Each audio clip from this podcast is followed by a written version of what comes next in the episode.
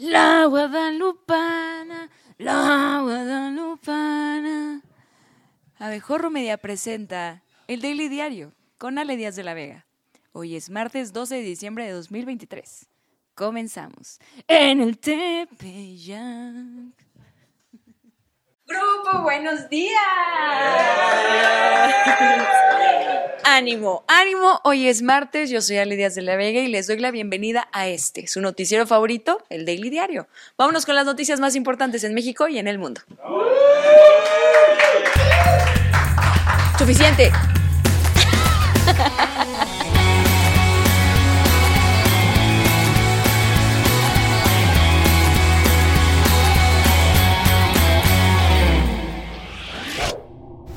El señor que creció tan pobre que nunca le pudieron comprar un nombre, Reyes Rodríguez Mondragón, acordó presentar su renuncia como presidente del Tribunal Electoral del Poder Judicial de la Federación. En su cuenta de Twitter, Reyes Rodríguez escribió que era su deber poner fin a la incertidumbre sobre su permanencia en la presidencia y que su último día en ese cargo será el 31 de diciembre de 2023. Desde el jueves, los magistrados Felipe Lamata, Felipe Fuentes y la magistrada Soto estuvieron main y main solicitando la renuncia del presidente, acusando irregularidades y pérdida de la confianza para que continúe en el encargo. Cabe aclarar que horas antes Rodríguez había aclarado que no renunciaría al cargo, que si lo que querían era dejar de ver su carita, mejor le dieran un follow en Instagram y que revisando las obligaciones de un magistrado electoral, en ningún lado decía que tenía que complacer estúpidas. Aunque eso sí, muy salomónico, señaló que sometería su permanencia a la consideración de sus colegas. Convencido de que como institución tenemos las fortalezas y las capacidades para superar cualquier diferencia, eh, contribuyendo, por supuesto, en nuestros objetivos y fines de certeza y estabilidad eh, de la democracia electoral. Eh, el Tribunal Electoral es producto del trabajo de todas y todos los magistrados y las magistradas. Al mediodía, los cuatro, sin la presencia de Yanino Talora, quien se encuentra en una convención fuera del país, participaron en un encuentro con magistrados de salas regionales y cuando salieron a la explanada del Tribunal Electoral cruzaron algunas palabras para después informar a los medios que se reunirían para buscar una salida a la crisis. La magistrada Soto no logró ocultar sus diferencias con Rodríguez e incluso le levantó la mano para pedirle que no le interrumpiera mientras respondía unas preguntas a los reporteros. Ana, o si es necesario la remoción del magistrado Reyes Rodríguez. La, magistrada Reyes Rodríguez. Sí, gracias. Eh, bueno, en principio les agradezco que estén aquí, igual al magistrado, no habíamos tenido oportunidad de vernos desde que él se fue eh, de la sesión. Estamos aquí los cuatro, somos mayoría, y yo le agradezco al presidente que nos dé la oportunidad de verlo y ahorita mm, le hemos pedido que nos reciba en su oficina para platicar que no es lo mismo que para agotar el punto de acuerdo de la sesión que dejó inconclusa. Los magistrados sostuvieron diversos acercamientos y al no llegar a acuerdos, los tres presionaron en sus redes sociales para reanudar la sesión e incluso amagaron con bajar al salón de sesiones y evidenciar que Reyes Rodríguez se resistía. Durante las declaraciones con medios, la magistrada Mónica Soto afirmó que no tiene interés en asumir la presidencia del máximo órgano electoral. Admitió haberse reunido con el diputado morenista y un palumpa que desertó de la fábrica de chocolates, Sergio Gutiérrez Luna, para explicarle que las diferencias entre los magistrados no afectarían los procesos del tribunal y señaló que es natural que los actores políticos de distintos partidos la contacten para obtener claridad sobre las tensiones internas. Aunque no dijo con qué personajes de otros partidos se ha reunido. La muy perra. Yo me he reunido con el diputado de Morena, que salió una foto, qué bueno que me pregunta para aclarar, es el representante ante el INE, y me he reunido también con muchas actoras y actores políticos, con todos los que me han llamado para preguntarme y decirme lo mismo, eso sí, ¿qué está pasando? El problema interno con ustedes afecta los intereses de mi partido, afecta los intereses de nuestras candidatas, candidatos que vamos a tener, me lo dijo también otras fuerzas políticas y yo estoy aquí, se los digo de frente, abiertamente, quien quiera platicar conmigo, lo puedo hacer eh, frente a ustedes. Por su parte, la barra mexicana de abogados, déjenme adivinar, patrocinada por Etiqueta Roja expresó su preocupación por la crisis en el Tribunal Electoral. No, pues wow, gracias abogados, como siempre, haciendo de México un lugar mejor. ¿Cuánto les debemos de la consulta? También alertaron sobre la posibilidad de incertidumbre jurídica para los ciudadanos y la inestabilidad democrática del país a causa de las evidentes divisiones en la sala superior. no, hombre, y espérense a ver cómo se ponen los abogados cuando se enteren que López Obrador lleva cinco años tratando de desaparecer al Instituto Nacional Electoral. Por lo anterior, hicieron un llamado a los magistrados para que encuentren soluciones a la situación de inestabilidad. Ah, sí, cierto. ¿Cómo no se nos había ocurrido antes? Encontrar soluciones. Respondieron los magistrados.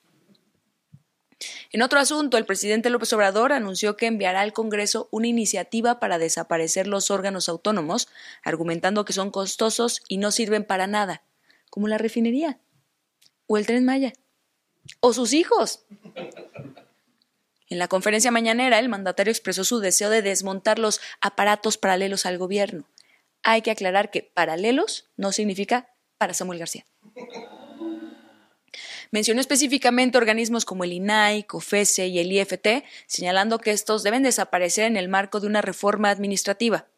Aunque el observador reconoció la posibilidad de que la reforma no sea aprobada, afirmó que quiere dejar constancia de su desacuerdo con la existencia de estos órganos autónomos porque no quiere que en el futuro lo vayan a confundir con alguien que apoyaba la transparencia y la rendición de cuentas.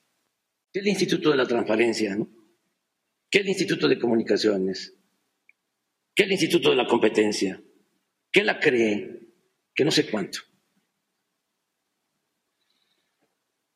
Tenemos que eh, hacer una reforma administrativa y tiene que desaparecer. En respuesta, la comisionada del Instituto Nacional de Transparencia, acceso a la información y protección de datos personales, jóvenes. Norma Julieta del Río Venegas, a quien podemos ver aquí, observando al presidente presumir que su gobierno no es condenada. Dijo que en lugar de considerar el anuncio del mandatario como una alerta, se deben redoblar esfuerzos para demostrar la importancia del órgano en México. Del órgano de transparencia. Del Río Venegas afirmó que es necesario fortalecer la posición del INAI. La posición del INAI, para quien no sepa, es con las luces prendidas. Para garantizar los derechos de privacidad y acceso a la información en lugar de llamarlas alertas informativas, pues simplemente tenemos que reforzar y demostrar que el instituto es necesario para defender estos dos derechos, el de datos, la privacidad, y el del acceso a la información. Yo creo que así podemos defender este derecho humano.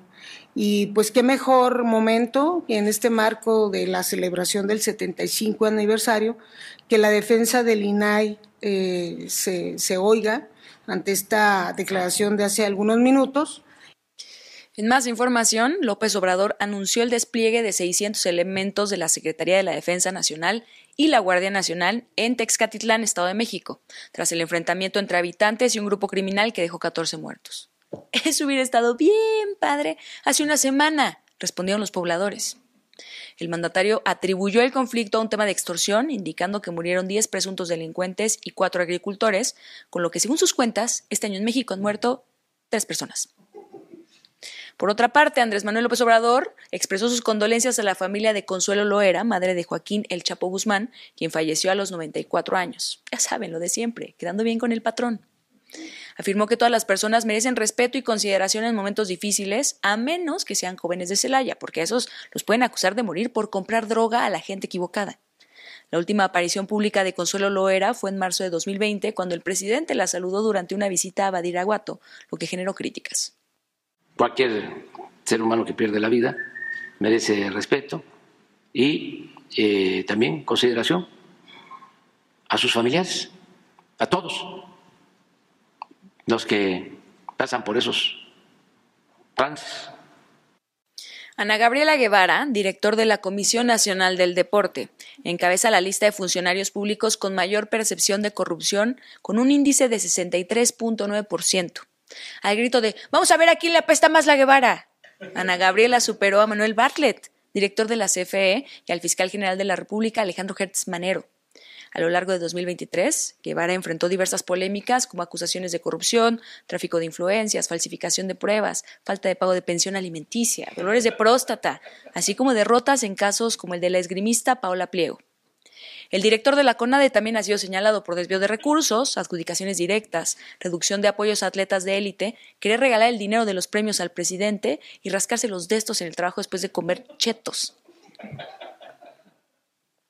Luego de que el Aeropuerto Internacional de la Ciudad de México anunció un aumento del 77% en promedio en las tarifas de servicios esenciales, así como un alza del 3.2% en la TUA, en la mía y en la de todos nosotros, ¿para acaso ya no nos vamos de vacaciones? Aguanta poquito, nada más. La Asociación de Transporte Aéreo Internacional, la IATA, y otras asociaciones de la aviación expresaron su preocupación. Órale, deberían ser abogados. Alertaron que dichos incrementos posicionarán al aeropuerto capitalino como uno de los más costosos en Latinoamérica y anticiparon un impacto negativo en las tarifas aéreas, las aerolíneas y la competitividad de México. También aclararon que usar el AIFA no es opción, dado que ya está posicionado como uno de los aeropuertos más estúpidos de Latinoamérica. Sus palabras, no mías. La Cámara Nacional de Aerotransportes, la Canaero, consideró injustificada la subida, criticando las altas tarifas y pidiendo que los ingresos se destinen a mejorar la infraestructura del aeropuerto. En temas de estados, la Coordinación Nacional de Protección Civil anunció que se iniciaron las labores de recuperación de los cuerpos de los 10 mineros que quedaron atrapados en la mina El Pinabete, Coahuila, tras su colapso en agosto del año pasado. O si quieres, tómense otro año, no pasa nada. Si no lo sacaron en la primera semana, el pronóstico ahorita es el mismo que va a ser en el 2028. La Secretaría de la Defensa Nacional participará en la búsqueda, así como la Comisión Federal de Electricidad. Esto debido a que su titular cuenta con mucha experiencia en pasar tiempo bajo tierra. Las labores de rescate comenzaron en septiembre de 2022, sin embargo, el proceso se ha visto afectado por la necesidad de reducir los niveles de agua. No, hombre, bien fácil, no más que los asesores Samuel García. Ese huerco dejó Nuevo León más seco que morra recibiendo mensaje de te invito a ver mi partido de fútbol y te dedico un gol. En la Ciudad de México, tras el operativo Bienvenido Peregrino, en la Basílica de Guadalupe se registró la llegada de al menos 11 millones de fieles.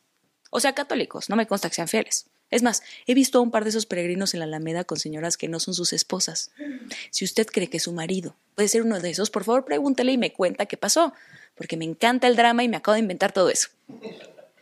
En el operativo participan más de 22.000 servidores públicos, 448 unidades vehiculares, una estrella de Belén, dos peces en el río, 50 burritos habaneros y tres reyes magos. Por cierto, si usted duda sobre el poder milagroso de la guadalupana, arrepiéntase en este instante pues el presidente López Obrador canceló la mañanera de hoy por la festividad y dijo que la guadalupana es un símbolo, el símbolo que más une a México. Eso sí, existe la posibilidad de que al ver que mañana nadie hable de él, lleno de celos, el señor anuncie una ley para hacer ilegal las peregrinaciones a cualquier lado que no sea Palacio Nacional. Es la Guadalupe. Bueno, nada más para que ustedes tengan una idea, es el símbolo que más une a México. Hay quienes no son católicos, pero son guadalupanos.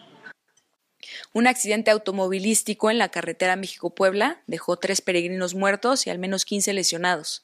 El incidente ocurrió en el kilómetro 19, donde un conductor en estado de ebriedad perdió el control, embistió una caravana de peregrinos y chocó con otros vehículos al intentar escapar.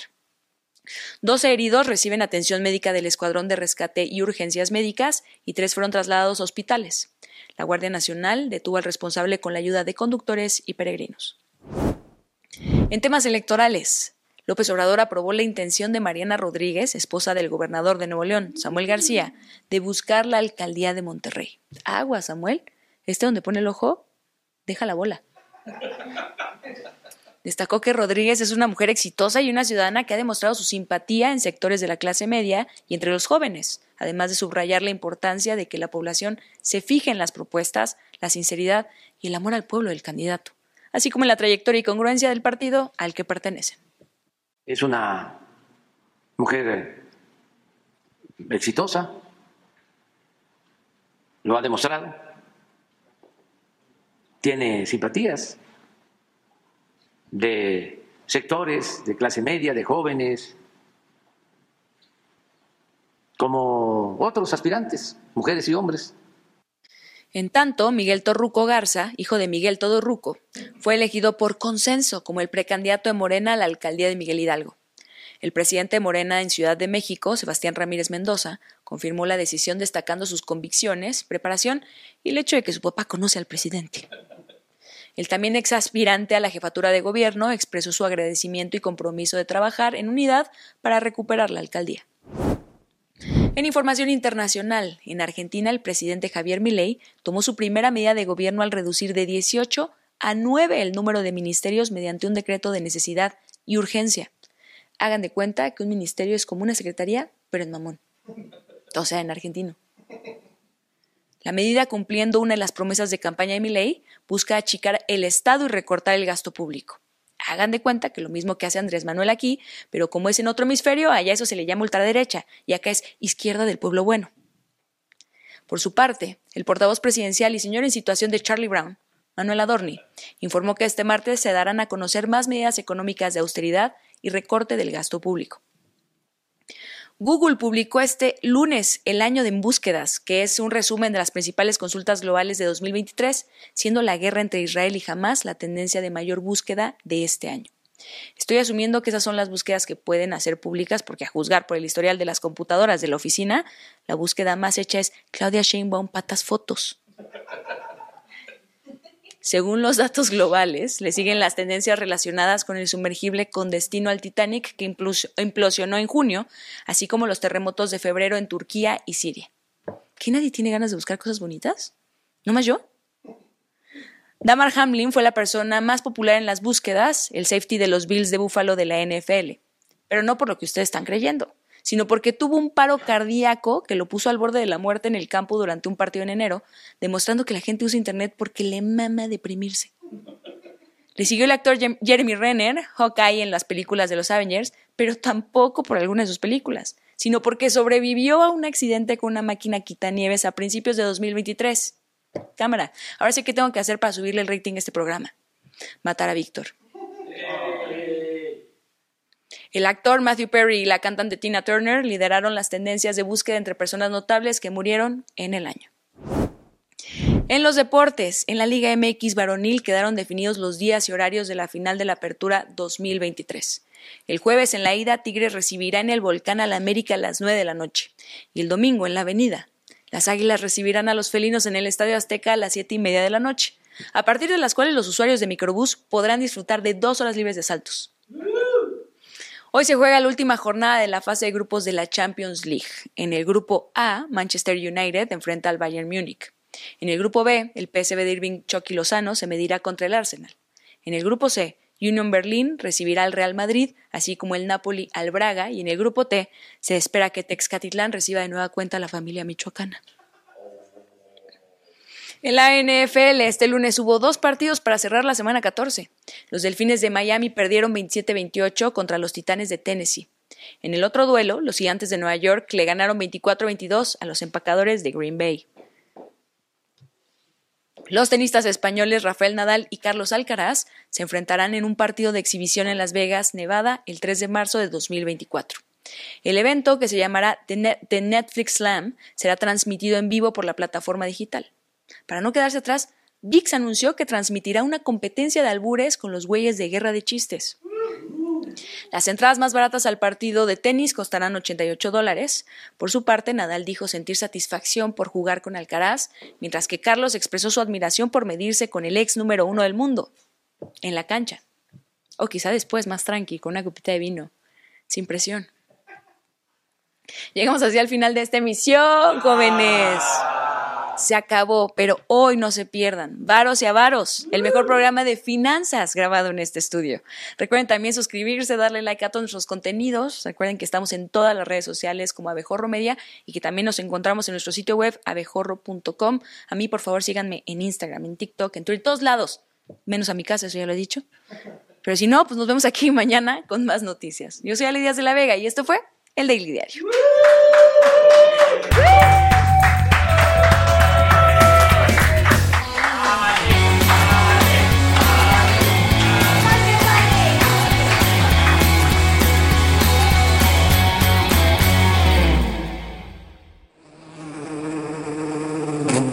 Esta fue una producción de Abejorro Media. No olvides suscribirte a este podcast, darnos 5 estrellas y compartirlo. Búscanos en todas las redes sociales como Abejorro Media.